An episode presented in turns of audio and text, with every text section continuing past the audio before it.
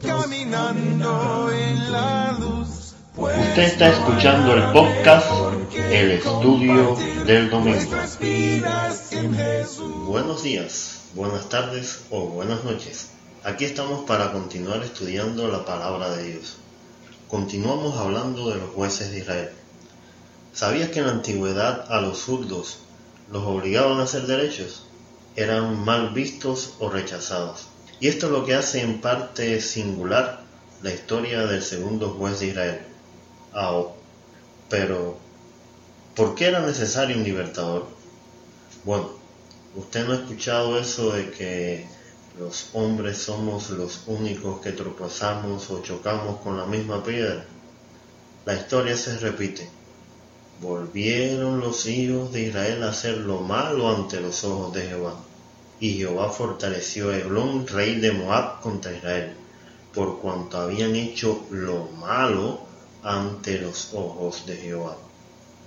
Después de 18 años de opresión por Eglón, rey de Moab, y del clamor del pueblo a su Dios, el Señor envió a un libertador, Aob. ¿Quién es este libertador?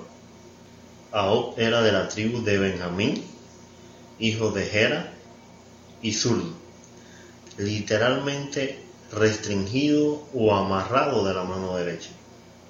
Y ya, no hay más información acerca de él. El pecado había llevado al pueblo de Dios a la opresión, como sucede con cualquiera que lo practica. Por otro lado, el libertador que se levanta se aprovecha de su defecto físico para aquella época y así sacar ventaja. Ahok fue escogido para presentar un presente al rey de Moab. Aprovecha la oportunidad para llevar consigo un puñal de dos filos y un codo largo, unos 45 centímetros, algo grande, ¿verdad? El rey Eglón resultó ser una persona bastante obesa y atrayendo su curiosidad, usa un ardid, logra quedarse a solas con el desprevenido rey. Rey, una palabra secreta tengo que decirte. Calla, calla, no digas nada.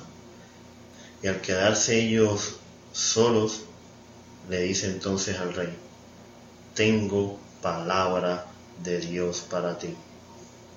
El rey se levanta y se acerca, aprovecha la oportunidad y saca el puñal que tenía escondido y mató al rey.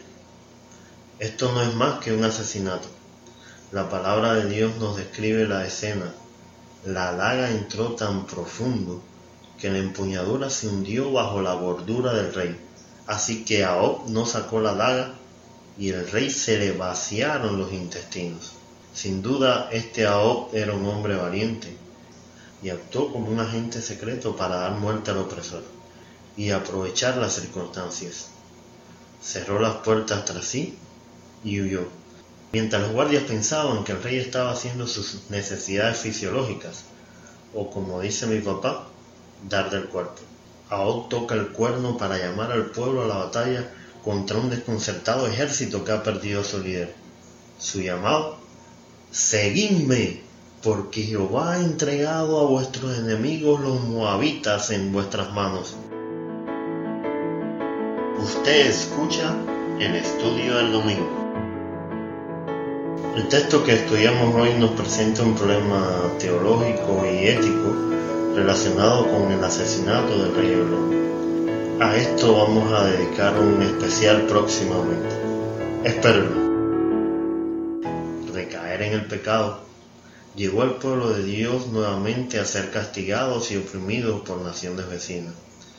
Ante su clamor, Dios utiliza un hombre zurdo, considerado en aquella época un defecto, para a través de él libertar a su pueblo.